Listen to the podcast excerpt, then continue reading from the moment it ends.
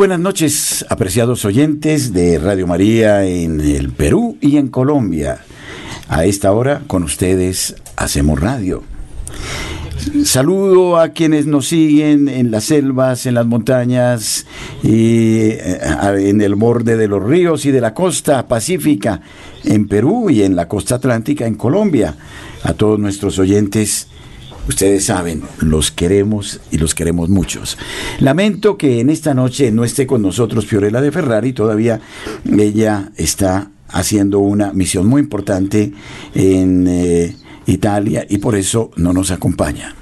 Pero eso lo compensamos con unos invitados muy queridos en esta noche, quienes hacen parte de la misión de Rick Miller. No sé si en Perú se ha conocido Rick Miller, creo que sí, se conoce copiosamente. Rick Miller, un hombre extraordinario, un empresario de origen británico, quien eh, sintió eh, realizar un apostolado inspirado por la Madre de Dios luego de un encuentro particular con ella en Meyugorie y que se dedicó a hacer un trabajo en el mundo para sensibilizar al mundo al mundo de la empresa a fin de eh, comprometerse de una manera más decidida en eh, la vida cristiana. Pero hoy tengo un par de invitados muy queridos, esposo, esposa. Está con nosotros Saúl Barajas y Susi, su esposa. Ellos mm, vienen a Colombia y estarán unos días aquí ellos son de Guadalajara, en México. Él es experto, creo que en electrónica, mecatrónica. Mecatrónica. Bueno, hay que adaptarse al lenguaje de hoy. Y Susi, ella es em, educadora eh, en el área de la educación especial. Hacen parte de el eh, de la asociación de Rick Miller, de misioneros de Rick Miller. En ese sentido, entonces, pues muchísimas gracias aún, muchísimas gracias Susi, bienvenidos, ¿cómo están? Muy bien, todo un gozo, Padre Germán. Muchísimas gracias por, por, recibirnos esta casa tan bonita como es la gran familia de Radio María, todos los radioescuchas en Colombia, en Perú. Muchísimas gracias a ustedes por abrir ahora sí que las puertas de sus hogares, de su automóvil, ahí en algún dispositivo, en cualquier rinconcito de este planeta, donde sabemos que si así lo quiso Dios Padre, por eso es que está llegando esta señal. Y hay que agradecerle, ¿no? Porque hay mucho trabajo de muchas personas para que llegue esta señal muchísimas gracias por estar aquí. Bueno, Susi, bienvenida, qué gusto que estés en Colombia. Muchas gracias, Padre, gracias por la invitación también de poder compartir un poquito de lo que Dios ha hecho en nuestras vidas y del por qué estamos aquí. Muy bien. Entonces, eh, me imagino yo que por estos días ustedes tienen mucho trabajo en Colombia, han sido invitados seguramente a hablar sobre todo a los jóvenes. Pero antes de abordar ese tema, eh, Saúl, Susi, ¿por qué no nos eh, comentan cómo fue su encuentro con Dios, de dónde partió esta iniciativa de compromiso en la misión de Rick Miller? Bueno, yo este, vengo de una familia católica, mis papás, la verdad es que siempre les ha agradecido esta mayor herencia que me han dado, que es el amor de Dios. Y desde los, bueno, tengo 29 años, casi llego a los 30. Y la única mujer que dice la edad. Eh, digo, ay, los 30, pero bueno, ni modo, ya vamos llegando. Y desde los 14 años tuve mi encuentro con Dios para darle un propósito al por qué hacía las cosas, ¿no? Claro, mis papás me llevaban a misa, teníamos de rezar, todo, pero no encontraba esta convicción o este propósito. Entonces, a los 14 años tengo este encuentro en el cual me quedo enamorada de Dios y digo, de aquí no me muevo. Entonces, de, a partir de, de ahí, le sirvo a Dios. Eh, le he servido en diferentes comunidades y, bueno, me llama esta parte de los jóvenes, ¿no? De repente un poquito el miedo de, de, no saber y de la responsabilidad tan grande que Dios pone en mis manos de trabajar con almas y con jóvenes que están buscando este encuentro o que tienen esta necesidad tan grande del amor del Padre. Y viene, venimos a encontrarnos con esta gran misión, ¿no? Claro. algo que nosotros ya trabajábamos con jóvenes y venimos como a abrazarnos entre la misión y lo que nosotros éramos. Esto en Guadalajara. Sí, en Guadalajara. Bueno, aquí tenemos un recuerdo de Guadalajara en nuestra capilla me regalaron una custodia para venerar al Santísimo Sacramento del altar y fue hecha por un artesano de Guadalajara. Ah, mire. que por ahí está para que la conozcan despuésito. Muy bella, sí. Eh, de allá me vino este, este regalo. Y bueno, ¿y qué pasó en tu vida, Saúl? Bueno, creo que en mi vida podría resumirlo como en tres partes, ¿no? La primera es mi familia también es esa gran herencia que creo que, que no se debe cansar los papás. Los papás no se deben de cansar con los hijos de, de, motivarlos, de llevarles, de hablarles, pero sobre todo de dar testimonio, ¿no? Y a mí ahorita que tenemos... un poquito, yo creo que también de orar, ¿no? Creo que la oración de los padres hace milagros en ya, qué interesante, claro, Así es, entonces... Eh, claro, vi un papá muy comprometido, una mamá en una etapa de mi vida donde, donde enfermó mucho. Eh, por ahí yo me fui al seminario, también sentiste llamado. ¿Por qué? Porque vi el gran ejemplo de mi abuelita, ¿no? Entonces, abuelitas, no se cansen de orar también por los nietos, ¿verdad? Entonces, siento muy fuerte este llamado y estando en el seminario, por ahí, mamá enferma más y entendí mucho dónde era mi llamado, que era la familia, ¿no? Fue un poco del discernimiento, atender ahí esa realidad. Y claro, ahí todavía no llega un retiro, un encuentro como tal propio así de, de, de, un encuentro, ¿no? Organizado por alguien, simplemente fue el llamado de pertenencia a responder a la familia, ¿no? Atenderla con todos los medios, ¿no? De atención, de escucha, de servicio, pero también en la oración porque estábamos pasando un momento difícil en la familia, ¿no? Ver a mamá postrada, enferma, uy, eso quebra, ¿no? Y de repente te puede hacer renegar, te puede hacer un montón de cosas, pero, pero fue en torno a la oración.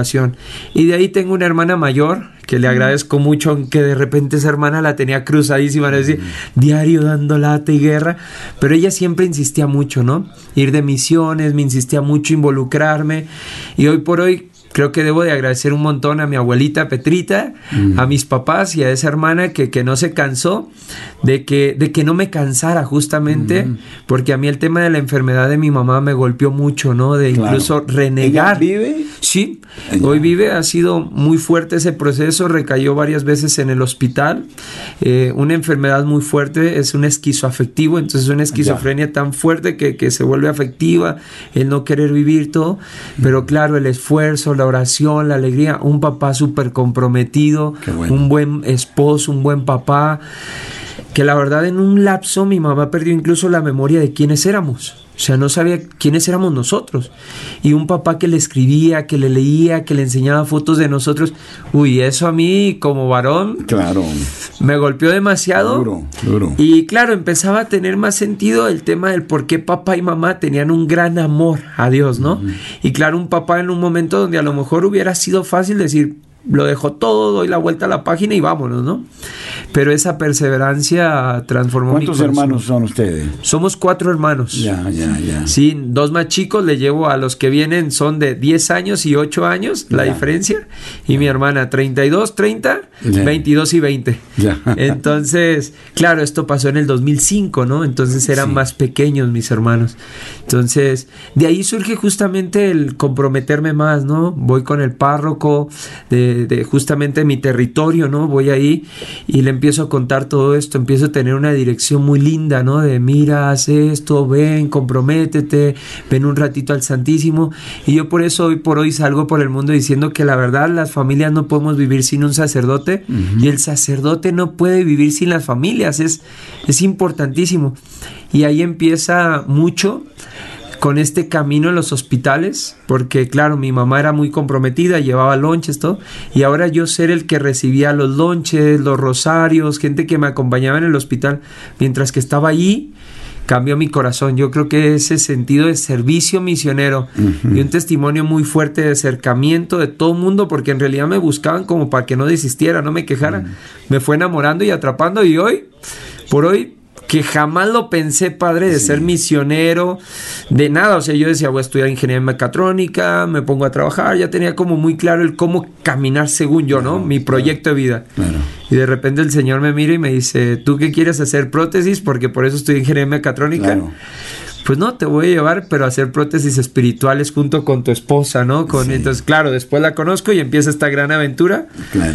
donde me enamora más por su vida de oración, al ver a su familia, que era una familia, así lo digo, loquísima en el sentido de que se juntaban a orar, tienen vocaciones de sacerdotes, de misiones de tiempo completo, se juntaban a orar tipo 7, 8 de la noche, y a veces daban las 12, 1 de la mañana y seguían orando, y mi papá me hablaba, ya vente a la casa, y yo, papá, no hay momento para despedirme, siguen orando, y mi papá no me lo creía, ¿no? Era como, Sí. ¿Cómo van a orar tanto, no?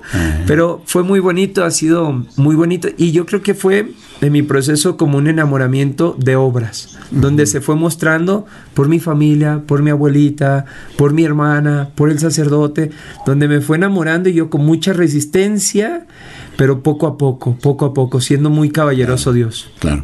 Y seguramente fue ahí donde se conocieron, en grupo de oración o, o como... Sí, bueno, yo hoy pertenecía ya a una comunidad y, y a mí me encantan las misiones de la Semana Santa. Creo que son de las experiencias que más amo en, en este llamado que Dios me ha hecho.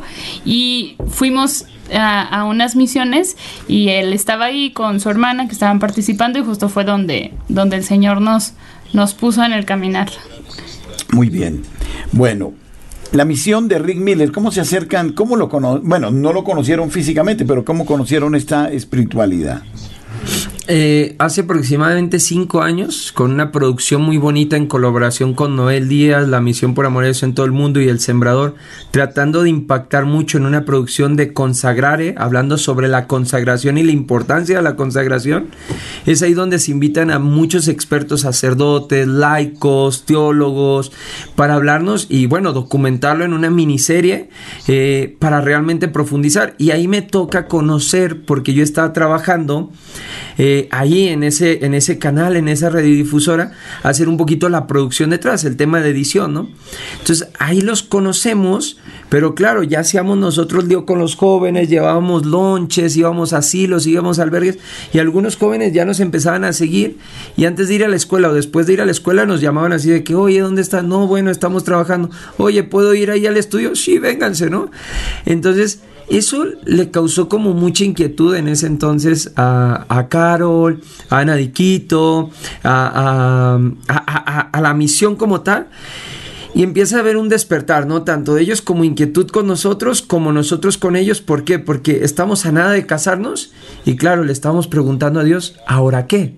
Vamos a ser casados, sí andamos con los jóvenes, pero toca también caminar con matrimonios, toca preparar un camino más amplio, ¿no? O sea, ahora de formarnos nosotros también, de caminar.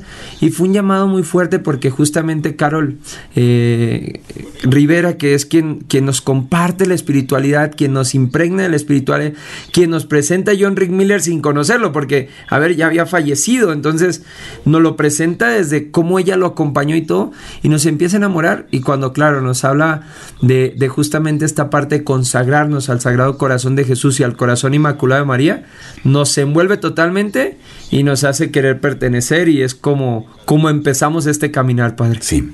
Bueno, ustedes han estado trabajando con jóvenes, la pastoral juvenil.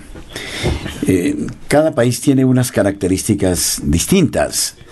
Eh, no obstante, sabemos que la etapa eh, de pubertad, adolescencia, juventud es una etapa crítica, es una etapa difícil, que comporta a veces eh, momentos de picos muy altos y picos de caída a veces inconstancia, a veces eh, van a los grupos quizá no tanto por un interés pastoral o de servicio, sino como de agregación para salir de la soledad. Tú que trabajas y que eres experta en, en el tratamiento de las pedagogías especiales, ¿cómo, ¿cómo logras atraer a los jóvenes y que los jóvenes verdaderamente se comprometan?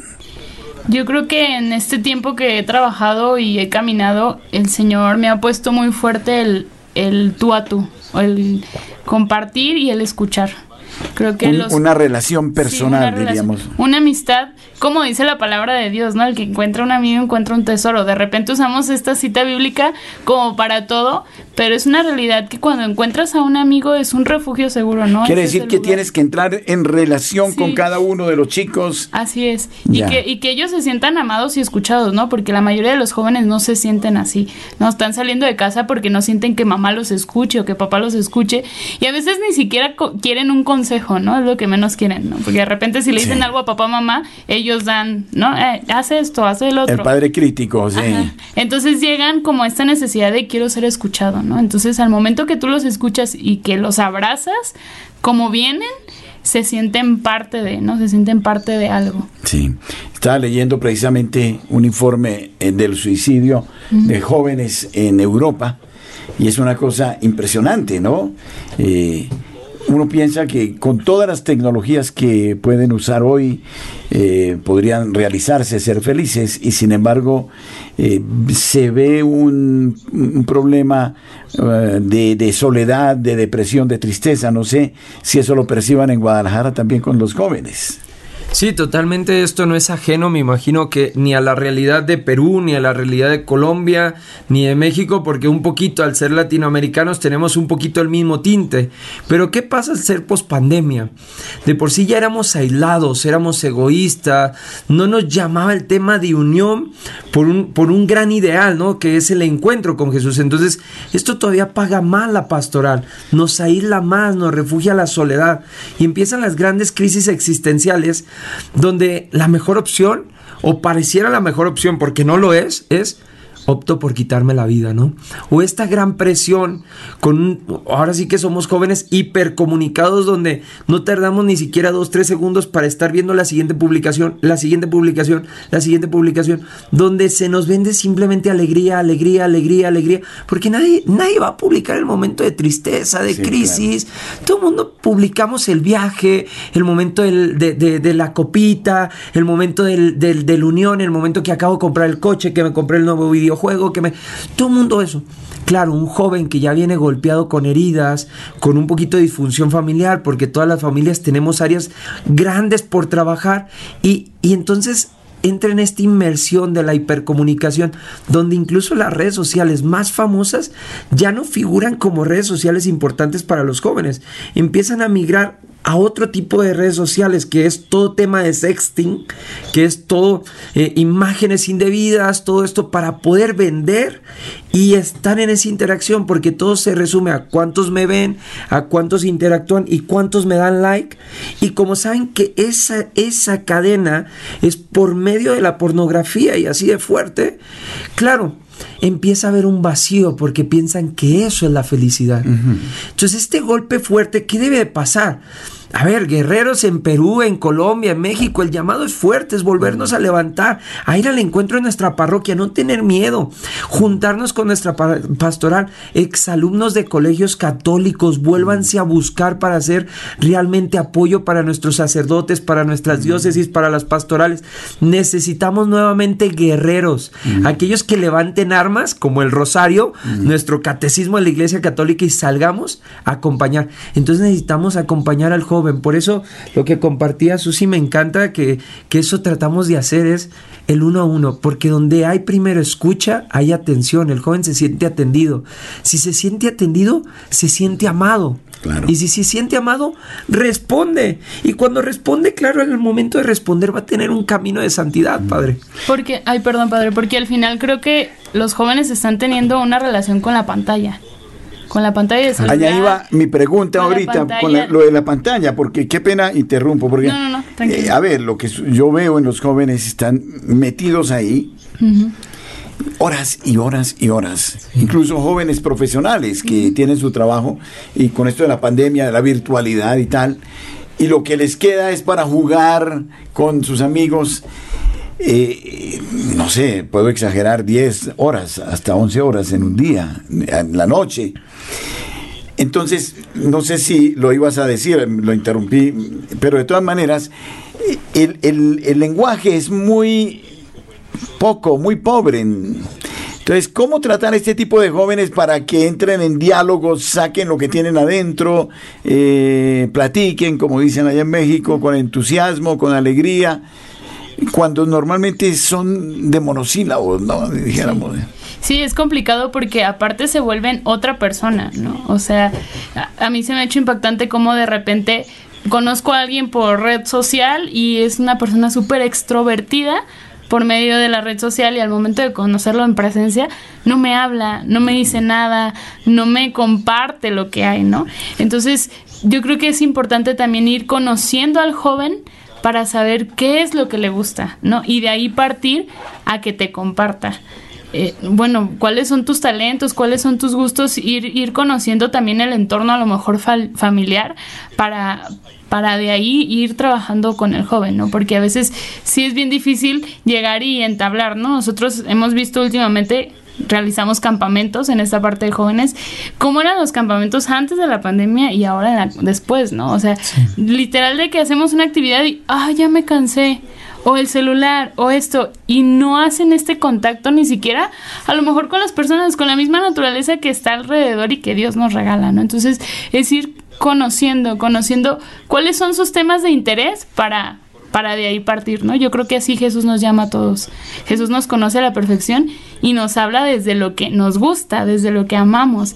Y cuando toca esa fibra es como, ay Señor, justo lo que yo quería o justo lo que anhelo, me estás hablando desde mi nombre, ¿no? Entonces creo que es algo importante. Y yo creo que también es eh, el hecho de que ustedes son todavía muy jóvenes. Y entonces los jóvenes escuchan más a los jóvenes que a los mayores. Conscientemente en ese sentido logran un impacto. Pero, ¿cómo fue la evolución para llegar a ser ustedes responsables de esta parte de la, de la pastoral o de lo juvenil en, en esta misión de Rick Miller? Yo creo que todo se debe a, esa, yo, yo, lo voy a decir, es una gratitud enorme con primero esos jóvenes de Guadalajara, porque el gran fenómeno que voltearan a vernos, ¿no? Como, como líderes o como enviados de Dios, la primera mirada siempre es bajo la voluntad de Dios a pesar de nuestra miseria, ¿no? Y, y después al gran cariño que, que, estos jóvenes nos tienen a pesar de nuestras flaquezas, que nos apoyan, que hacen locuras, que se animan a salir con nosotros, que se sienten envalentonados porque, porque hay dos adultos un poquito más grandecitos que ellos que los acompañan, ¿no? Entonces, creo que fue madurando así, donde se llegó a un punto donde, oye, Saúl Susi, les encantaría ser misioneros de, misión jóvenes en todo lo que es, eh, lo que en su momento esa semillita puso Dios Padre en John Rick Miller y ahora que no está, se necesita también con los jóvenes. Y ahí es la respuesta, ¿no? De decir, Claro, porque queremos un caminar más grande también por los poquitos jóvenes que teníamos y los tantos más que falta por caminar y conocer, ¿no? Entonces ahí, ahí es donde empieza esta gran aventura de poder caminar juntos ahora bajo este carisma. ¿Esto a nivel continental o solo para México ustedes? No, a nivel internacional. A, nivel internacional. Precisamente por eso están haciendo esta gira aquí, me parece, ¿no? Y bueno, aprovechamos y desde Colombia le mandamos un saludo a nuestras comunidades ahí en Perú, que tenemos una comunidad de jóvenes que atienden Lima y atienden el Callao. Entonces les mandamos un fuerte abrazo y bueno, claro, a toda, toda, toda la familia, la gran riqueza de todos los carismas de la iglesia, un fuerte abrazo porque yo siempre digo esto, ¿no? Si uno se va de nuestra iglesia, Padre, es cierto, nos empobrecemos, porque ni sus dones ni sus carismas los tenemos. Entonces, claro, cada vez que vienes y cada vez que te congregas con nosotros y te congregas en tu parroquia, en tu diócesis, en tu pastoral, enriqueces la iglesia, porque no hay otro como tú. Entonces, por favor, no se cansen de caminar en el encuentro. Sí, bueno, muy bien. ¿Y eh, otros países? ¿Han visitado otros países? Eh, sí. ¿ya? Comunidad como tal tenemos en Costa Rica, en Cartago, este, en Perú, eh, tenemos en Panamá, en México tenemos en Ciudad Juárez, en Michoacán aquí teníamos este una comunidad, pero comenzó de repente en la pandemia y fue un poco complicado porque todo fue virtual. Entonces justo venimos también para esto. Para recoger de nuevo a los jóvenes. Sí, eh, también trabajando en, en Houston, de repente como con algunos chavos de ahí, trabajando con algún padre de la mano. Y pues ahora sí que el Señor nos vaya, ajá, nos va llevando a donde, pues donde Él quiere, ¿no? Sobre todo hay mucho latino, ¿no? En estos puntos de los Estados Unidos, en Houston, Miami. Sí, mucho.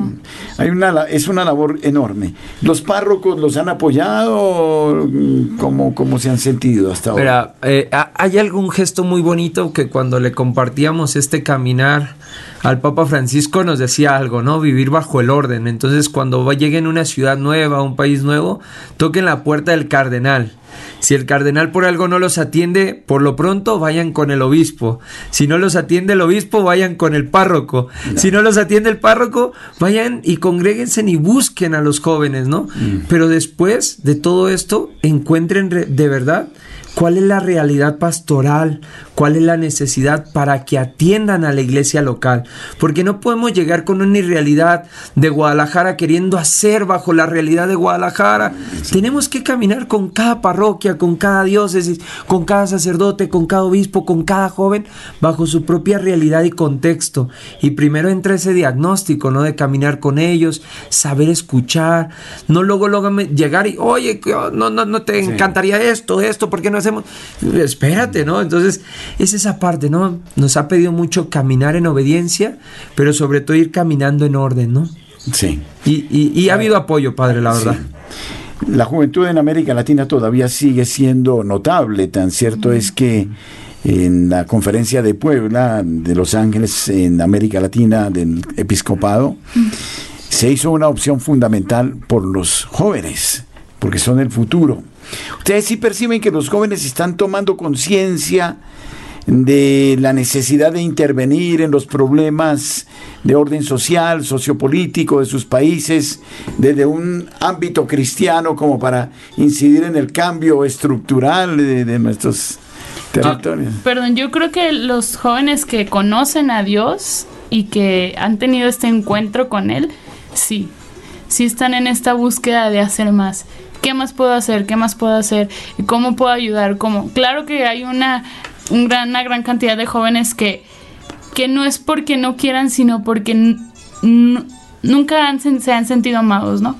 Entonces, ante no tener un encuentro verdadero con Cristo, pues es difícil. Están actuando del otro lado, ¿no? Como en, en otra situación. Pero justo los jóvenes que, que, están comprometidos creo que buscan el cambio, ¿no? Creo que buscan hacer más. Sí. Y que alcanzamos a ver, padre, en mi punto de vista y en las, en las realidades de diferentes países, no solamente donde ya tenemos comunidades, sino donde Dios nos ha mandado a misionar, que son algunos tantos más países, incluso en Europa, eh, el rol de los latinoamericanos ha jugado un rol tan importante que ya hay latinos jugando como responsables del habla hispana en lugares como Holanda, en lugares como Alemania. O sea, se está jugando ese rol de envío.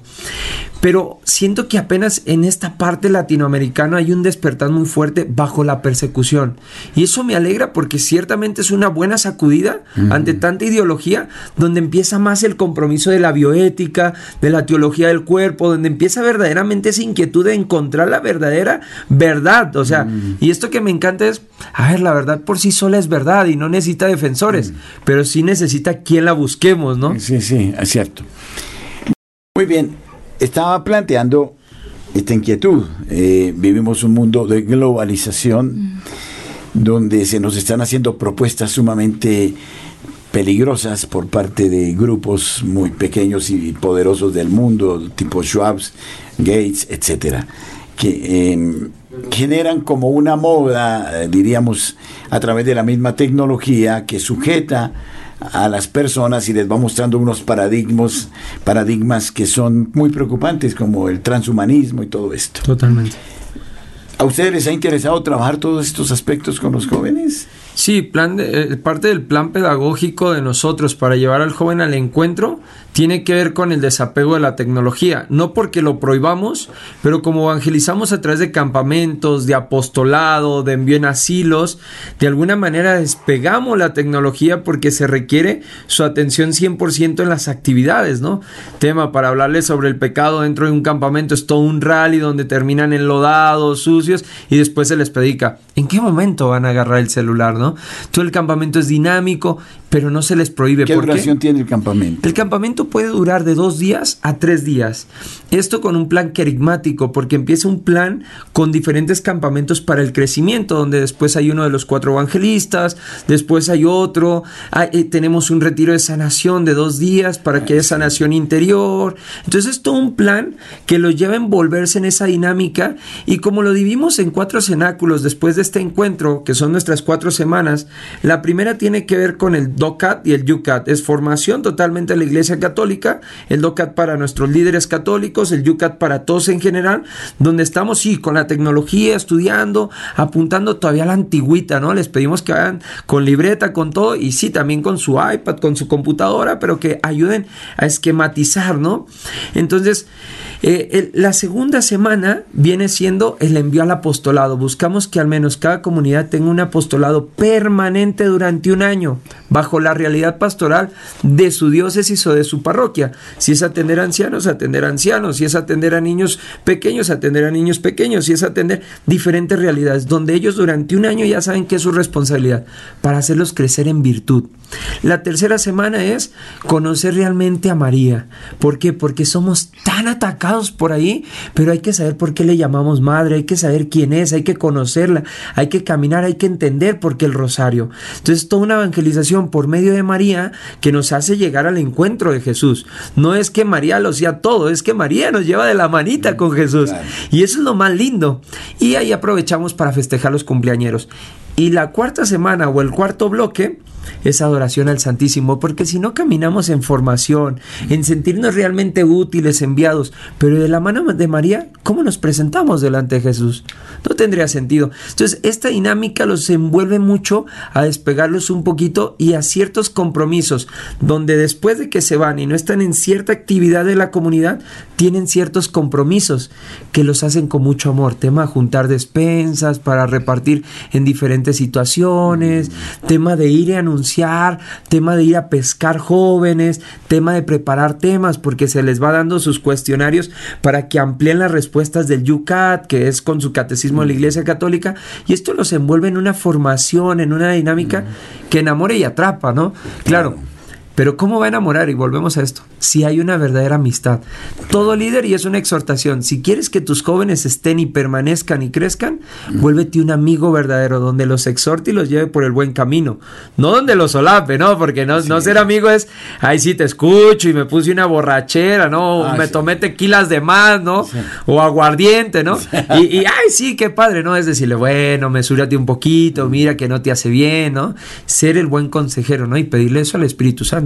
Y creo que también por otra parte a lo que yo, bueno, lo que el Señor me ha puesto en el corazón mucho es que el joven conozca su identidad como hijo del Padre, ¿no? Porque vivimos sin identidad. Los jóvenes viven sin identidad y entonces vienen las mentiras del enemigo, ¿no?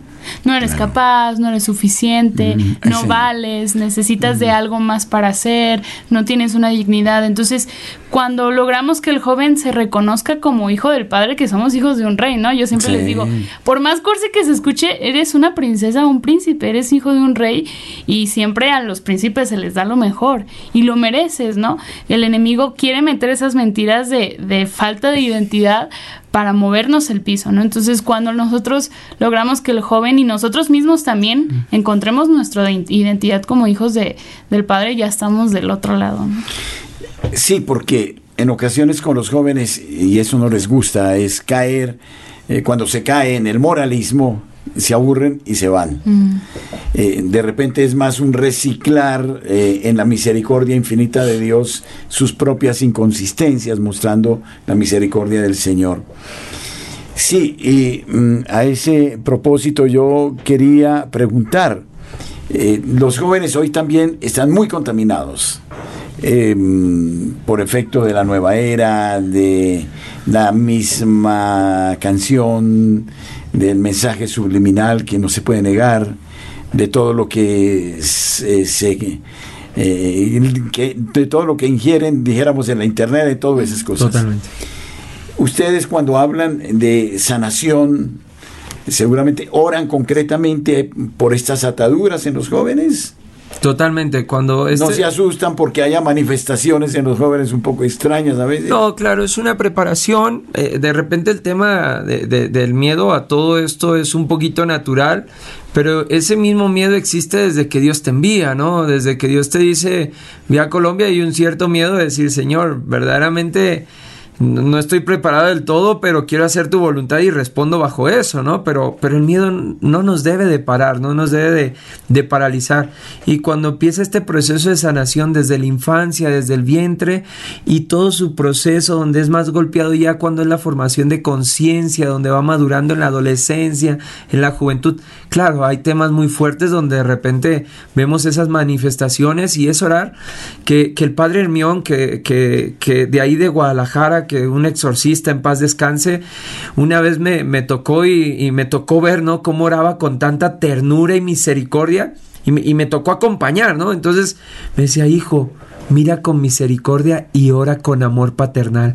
Entonces, eso lo cuento y, digo, no están aquí, pero, pero mi corazón se, se, se aboca ese momento en el sentido de decir, yo lo veía orar tanto por un joven aproximadamente 16, 17 años, donde incluso lo estaba queriendo golpear al sacerdote, y él orando con tanto amor, con tanta paternidad, que wow, o sea, de verdad yo encontraba los ojos de Dios Padre en ese sacerdote, ese amor, cuando tocaba justamente con, con su estola y le imponía en, la cabeza las manos y oraba el sacerdote. E, era, era un gozo de saber que el cielo mismo se abría para que, que esa gracia, esa misericordia la recibiera ese joven. Sí. Y claro, implica también un camino de, de, de, santidad donde aquel joven que, que, que, ha recibido eso, ha tenido estas inquietudes, ha sentido algo que, que no, no cuadra en su vida y, y, empieza un proceso de sanación, debe entender el joven, la familia, el papá, el esposo, eh, todo el mundo que el único camino verdadero no solamente es que vayan y oren por él, es que camine bajo los sacramentos. De nada sirve ir y ora por mí, y ora por mí, y ora por mí. No, el camino de los sacramentos es vital, es una buena confesión, es comunión, es realmente vivir en gracia. Y que a través de los sacramentos también hay sanación, ¿no? Totalmente. Por supuesto, la mayor sanación. La mayor liberación en la confesión. Entonces es justo, sí, aquí estamos, te damos el, el primer repaso, pero hay que continuar, ¿no?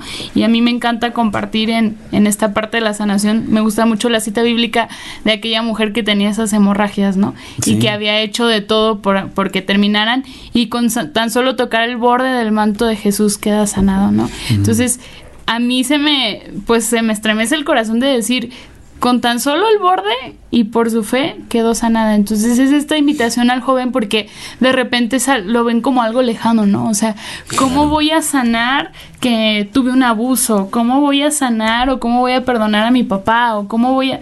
Entonces no es algo lejano, ¿no? Es algo que, que Dios puede hacer y en su misericordia y en su amor lo hace. Claro que sí.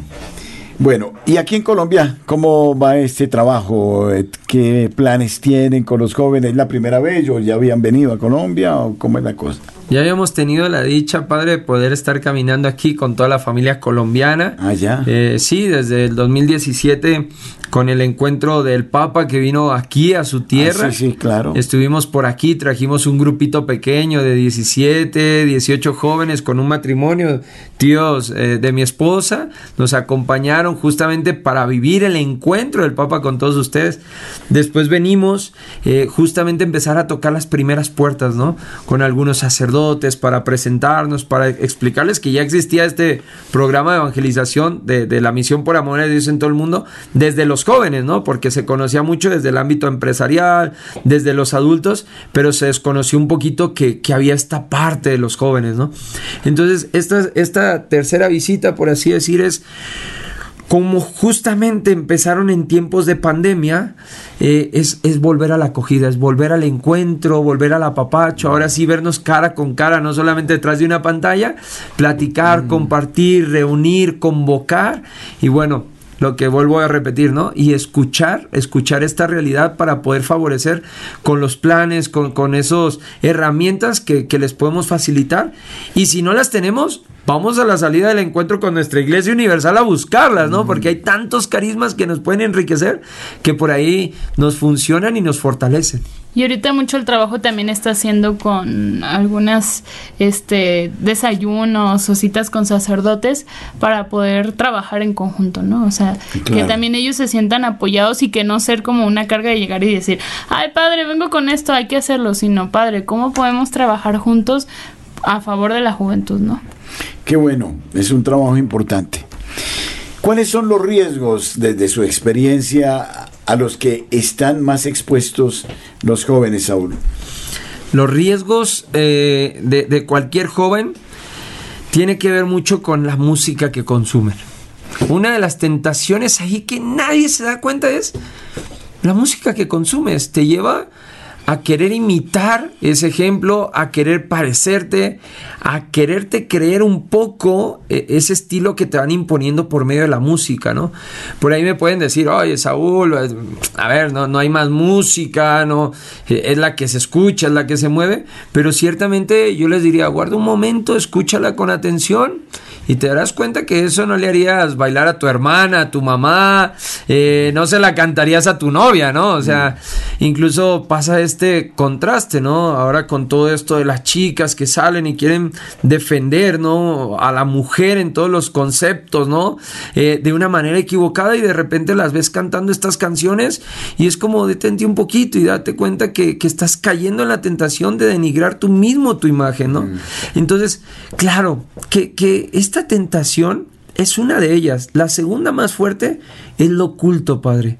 Lo oculto siempre les va a querer llamar la atención y empieza por una buena película en el cine, que no sé qué, que el demonio atrapó no sé quién, que no sé. Y empieza esto que atrapa y que de repente te da inquietud y todo aquello que empieza a ser oculto, quieren sumergirse ahí. Y aguas, haz un alto, todo lo que no sea bajo la luz te lleva al pecado y a la perdición y a una muerte segura. Y cuando hablo de muerte, no solamente hablo de la muerte espiritual, de la muerte psicológica, sino que Satanás va a querer atentar al punto de querer llevar al suicidio.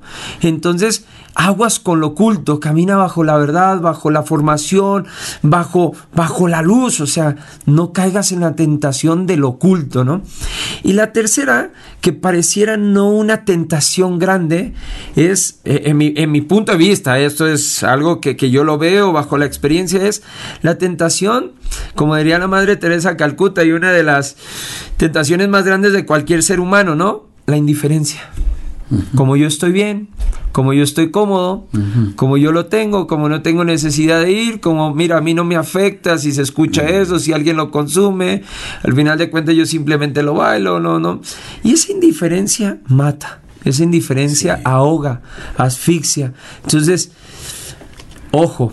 Entonces, eso lo decía eh, Benedicto XVI antes de su fallecimiento que el grave problema hoy para los jóvenes es que no se les habla de moral.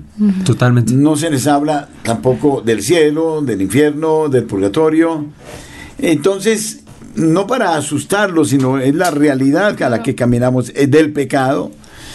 Y como hay un permisivismo, dijéramos, total, entonces los jóvenes quedan abandonados porque no tienen puntos de referencia hoy.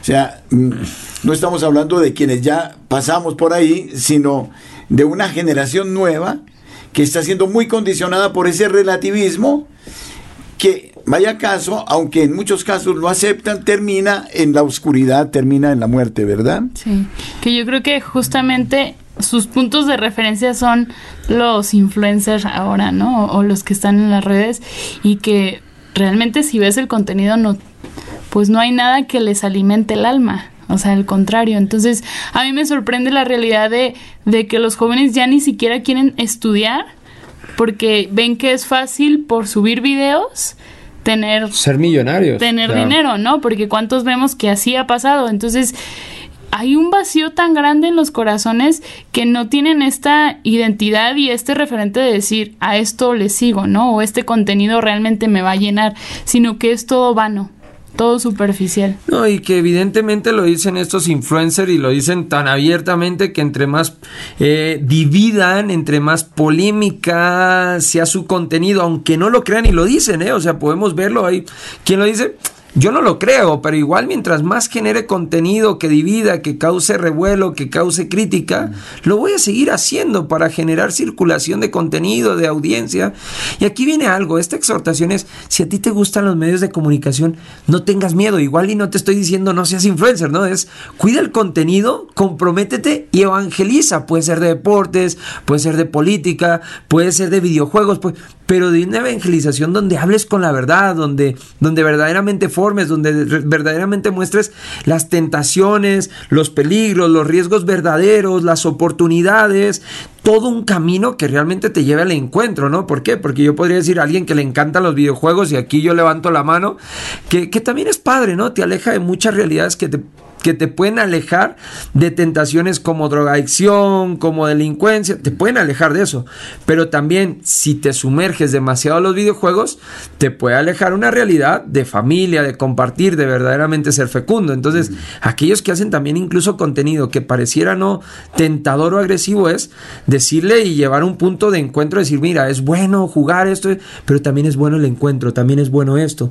Y claro, lo vemos evidentemente con los influencers que, que ya es tan fácil de decirlo que aún así, aunque te digan, estás comiendo lo peor de contenido, seguimos comiendo, padre. O sea, es fuerte, pero es real. Y creo que también el joven quiere las cosas rápidas, ¿no? Que se me dé todo rápido. Y, y lo vemos, pues tan metido en todas las series, películas, que ya, o sea, de repente conocen a una persona, se enamoran, se casan, tienen hijos, se separan y todo es como tan rápido, tú, tú, tú, tú, tú, tú que el, al joven eso está buscando, quiere la, no quiere esforzarse, no quiere el sacrificio, no quiere el decir, pues me duele el sufrimiento, el, esta parte de lucho por lo que quiero, ¿no? Lo, lo quiero rápido. Pero precisamente yo creo que volvemos a unir el, eh, la realidad de los jóvenes con la familia. Hay unas profundas carencias dentro de la familia. ¿No creerían ustedes que es importante, al lado de la pastoral juvenil, hacer todo un trabajo con las familias? En el sentido de sanar, a ver, vamos a ponerlo de una manera muy eh, escueta, ¿cuántos hijos no deseados, por ejemplo? ¿Cuántos hijos efecto de la embriaguez? Eh, cuántos hijos concebidos en, pecado. Entonces de repente hacer como esa sanación conjunta del momento de la concepción de estos niños, que eh, como para eh, liberarlos de tal manera que esos patrones, esa falta de identidad que tienen hoy puedan vislumbrarla desde Dios mismo, desde el concepto del Padre Dios, ¿no?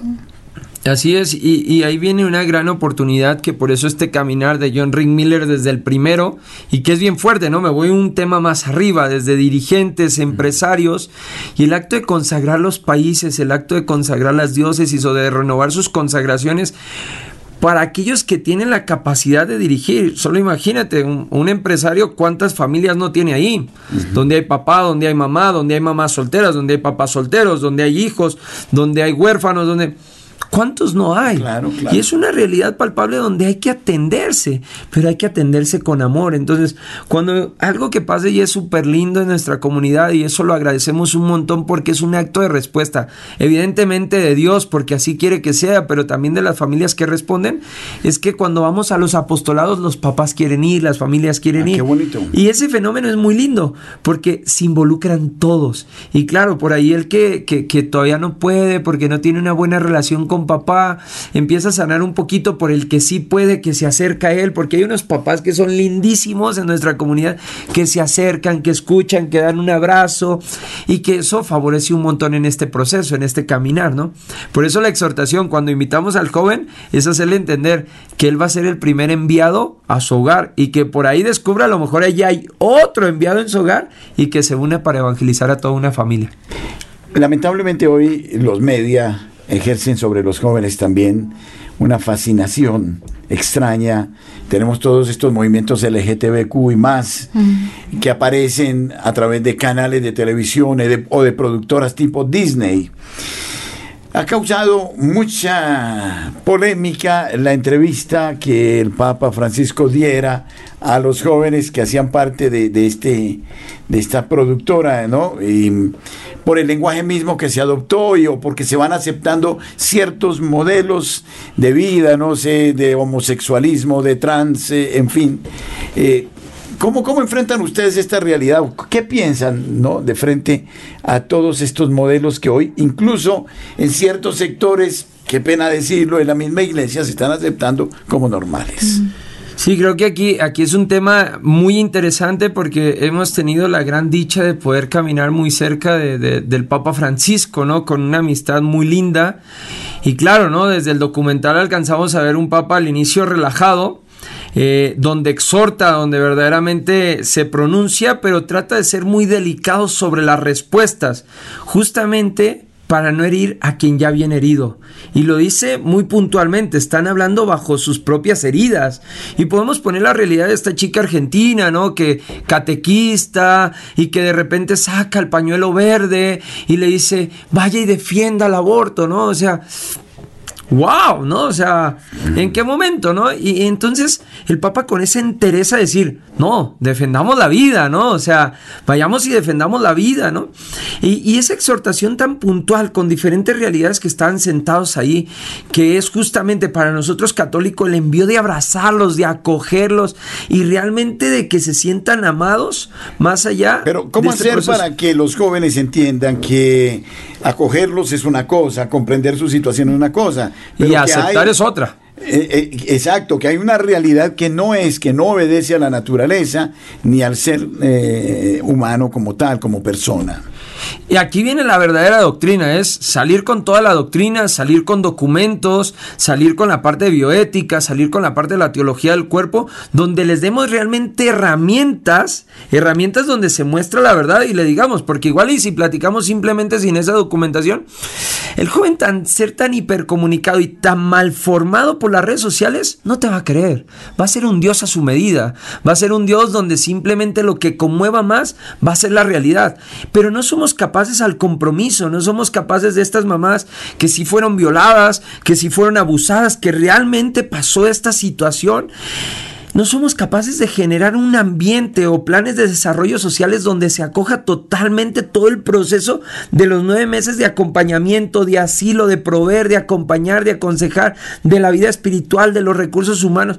No somos capaces de eso, pero somos capaces, Padre, para un montón de otras cosas, para gastar miles de millones en campañas anticonceptivas, somos capaces de gastar millones y millones en producciones de canciones que desvirtúan la verdad, somos capaces de gastar miles de millones de dólares, euros, de todo, para desvirtuar al ser humano en todos los aspectos, porque es evidentemente que están atacando a la familia, es evidentemente que la manera de vencer a la sociedad es destruyendo a la familia, destruyendo a los jóvenes, destruyendo a los matrimonios, destruyendo a los niños. Pero hay una cosa que se está destruyendo más y es el amor. Eh, en el sentido, ¿cómo hacer para mostrarles a los jóvenes lo lindo del amor? Porque es que eh, no quiero decir las palabras que se oyen hoy en el reggaetón, que son, es, una pornografía en la canción, dijéramos, eh, donde es tan triste em, que eh, el joven no entienda la dicha del amor, del amor que de suyo es presencia misma de Dios, o sea, el amor. O sea, ¿no creen ustedes que de pronto trabajándoles un poquito esta parte digo yo, mm, de, la delicadeza de que el chico vuelva a mirar a la chica eh, como, como un pétalo ¿no? de una rosa y la alegría de esta experiencia de comunión eh, se nos está perdiendo y esto es terrible ya en los jóvenes. Perdón, yo creo que al final todos estos jóvenes tienen una sed muy grande. O sea, por más que ellos, sí, y por más que ellos puedan poner una careta de decir, ay, no me importa, ¿no? Quiero esto y esto, y, y pues la mujer qué, ¿no? Y la veo como un objeto y la veo como una cosa. Muy en lo profundo hay una necesidad tan grande de amor por sentirse amado, ¿no? Entonces yo, yo he preguntado de repente, y en los libros que he leído sobre la teología del cuerpo, sobre la sexualidad, todo esto, es decir, o sea, anhelan a una mujer que, que, ha guardado su sexualidad, anhelan a una mujer que conoce su dignidad, ¿no? Y, Incluso viceversa, ¿no? Y también, la mujer, anhela a este caballero, ¿no? Entonces, es esta parte de, de confrontar ante la situación, ¿no? Confrontar ante sus realidades y yo sí le apuesto mucho a la sanación, ¿no? Porque justamente, como dice en, el documental al Papa Francisco al final, todos tenemos traumas. Y si nosotros vemos el documental, cada una de las preguntas que cada uno hace, habla desde el trauma que él tuvo, ¿no? Desde las situaciones que ellos vivieron y entonces viene esta pregunta, ¿no? Y este confrontar. Y también esta parte, la otra parte que yo me identificaba totalmente con esa chica católica, qué padre que, que, tenga la valentía de defender, ¿no? Entonces, creo que los jóvenes que estamos en este medio tenemos que ser valientes y dejar el conformismo y la comodidad de decir, pues, pues oro o pues esto. No, o sea, tenemos que tener la valentía de, de confrontar y decir, hey, o sea, necesitamos mover los corazones y sacudir de los corazones que, que, están ahí, ¿no? Que están perdidos. Efectivamente. Ya estamos llegando a la conclusión de nuestro espacio. Ha sido sumamente interesante, como ustedes lo han podido oír. Eh, y en cada uno de los puntos que hemos tocado seguramente darían la posibilidad para mesas redondas, para encuentros en sus eh, distintas parroquias o en sus movimientos apostólicos. Bueno, yo finalmente quisiera pedirle a Saúl y a Susi un mensaje, una palabra final para los jóvenes del siglo XXI, para los milenia y todo esto. Eh, que son tan bombardeados, dijéramos, por la tecnología que los somete en algún modo y que mm, los está llevando sin que ellos se den cuenta por un camino, como lo vimos en la pandemia, eh, de de terror, de muerte. Yo sé de casos de suicidios de dos, tres, cuatro jóvenes por efecto de las mismas propuestas, aunque parezca exagerado decirlo, que aparecen o en los juegos, en la internet, etcétera.